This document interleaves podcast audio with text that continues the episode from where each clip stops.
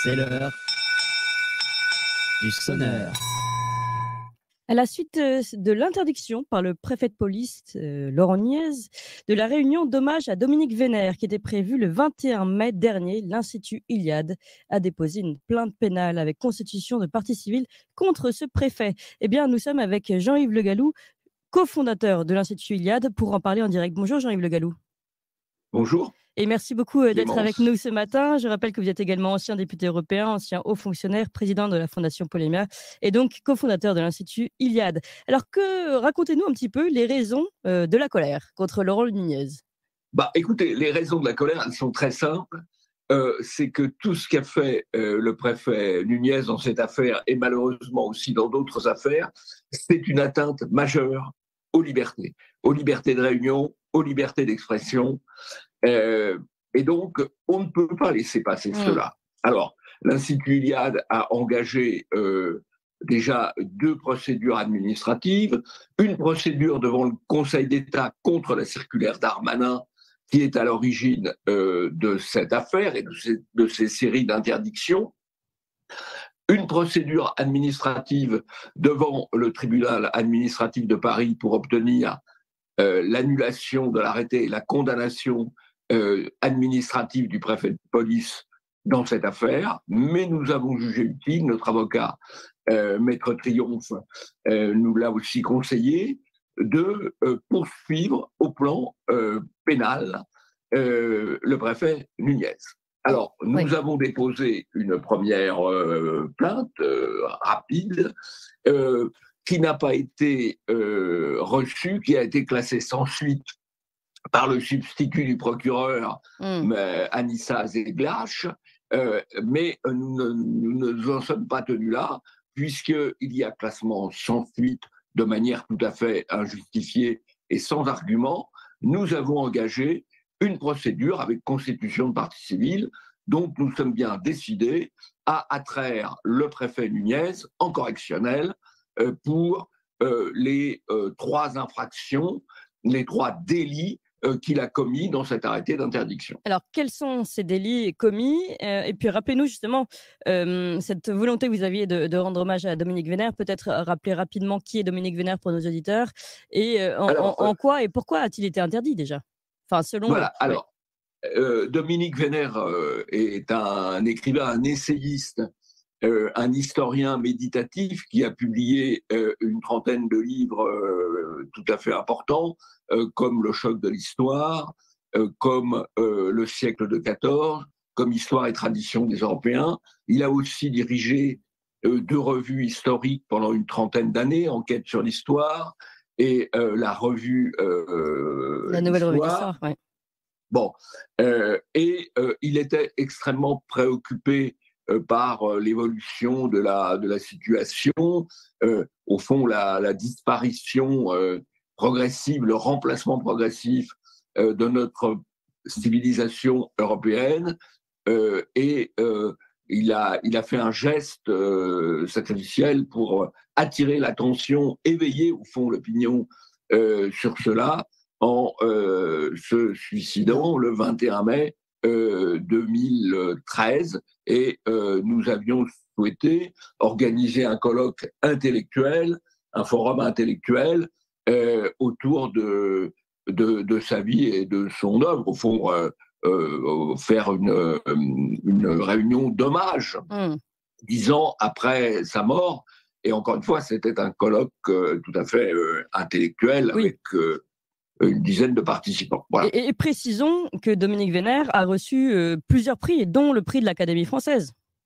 Oui, absolument. Euh, c'était un, essayiste tout à fait, euh, tout à fait reconnu, un écrivain remarquable sur le plan de la, qualité littéraire. Hmm. C'est précisément pour cela qu'il avait reçu un prix de l'Académie française. Oui. Alors, donc vous avez souhaité euh, lui rendre hommage et faire ce, colloque, et ce colloque a été interdit à la dernière minute. Oui.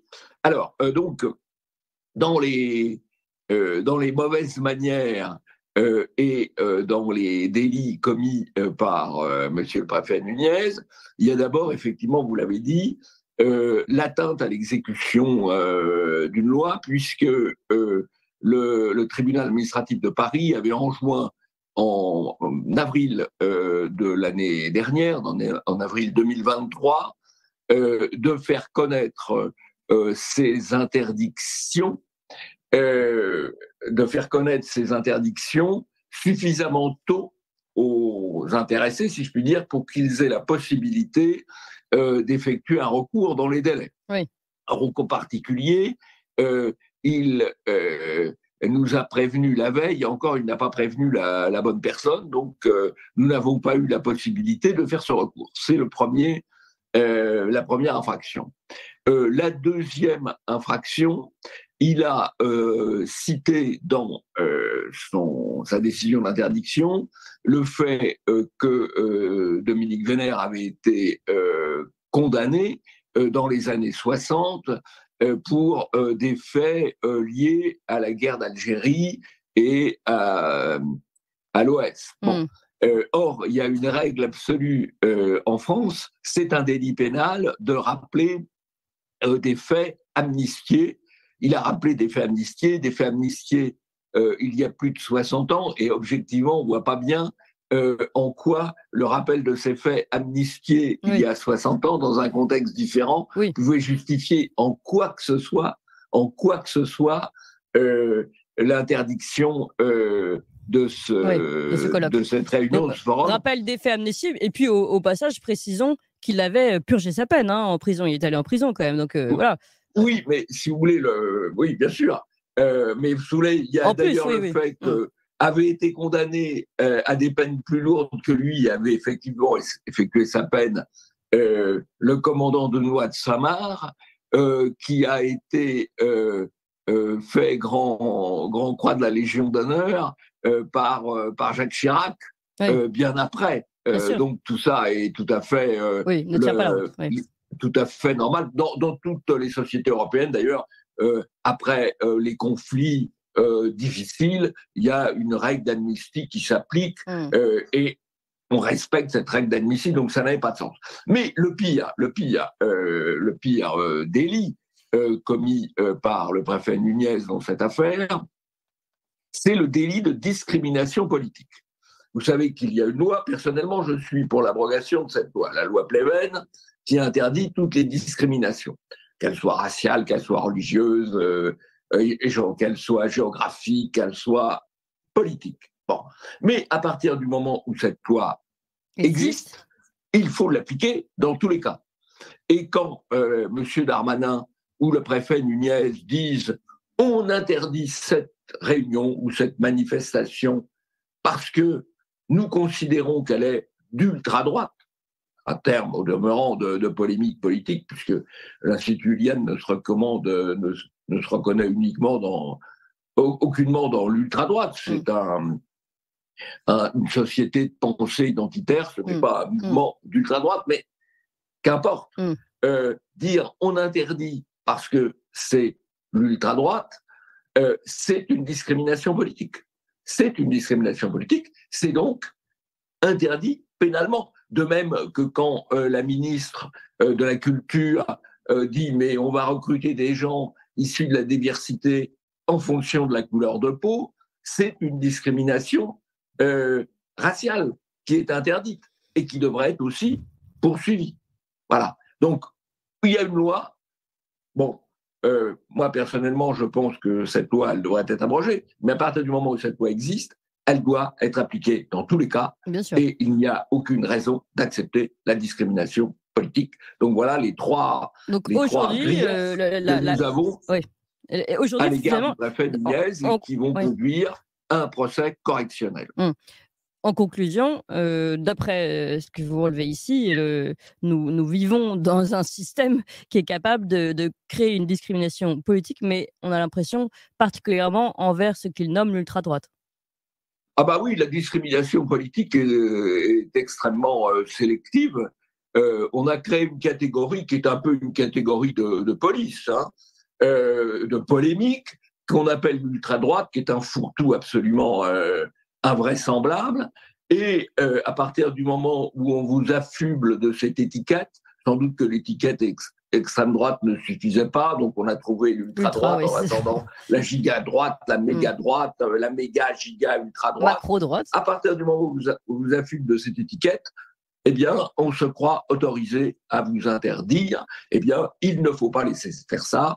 La liberté, ça se défend, mm. euh, et nous n'avons pas l'intention euh, de vivre dans un régime totalitaire, fut-il un totalitarisme sans le goulag, en tout cas, Pour reprendre les mots de Mathieu Bocoté. Euh, alors, finalement, vous pensez que. Quand est-ce qu'il aura lieu ce procès? Alors, écoutez, ça, je pense que ça va prendre un certain temps. En mm. matière judiciaire, il faut être patient. Mm, mm. Hein. Euh, le recours euh, devant les premiers recours, nous les avons déposés au Conseil d'État, au tribunal administratif, nous les avons déposés en juillet, début juillet ça n'a pas beaucoup avancé. Du côté du tribunal administratif, le préfet n'a pas répondu. Le ministre de l'Intérieur a répondu, a fait une première réplique, a fourni la circulaire d'Armanin euh, qu'il avait euh, jusqu'ici euh, camouflée, cachée, la circulaire d'Armanin de, mai 2023. Mm. Donc je pense que le, le, recours devant le Conseil d'État devrait arriver, je présume, dans le premier semestre 2024. Euh, le recours devant le tribunal administratif devrait suivre là aussi, je pense, euh, en 2024. Euh, le recours pénal, je pense que le juge pénal ne va pas se, précipiter, donc il faut être patient. Eh ben Mais voilà, c'est pas parce que la justice est lente euh, qu'il ne faut pas euh, livrer aussi Bien sûr. Euh, ce combat judiciaire. Il faut défendre chaque mètre carré de liberté. vous avez eu raison de le préciser. Merci beaucoup, Jean-Yves Le Gallou. Et on suivra ce combat comme tous les autres combats qui sonnent le tocsin de la liberté d'expression. Jean-Yves Le Gallou, je rappelle, hein, cofondateur de l'Institut Iliade et puis auteur notamment récemment de la société de propagande Manuel de résistance au goulag mental, pour revenir sur cette expression aux éditions de la Nouvelle Librairie. Merci encore, Jean-Yves Le Gallou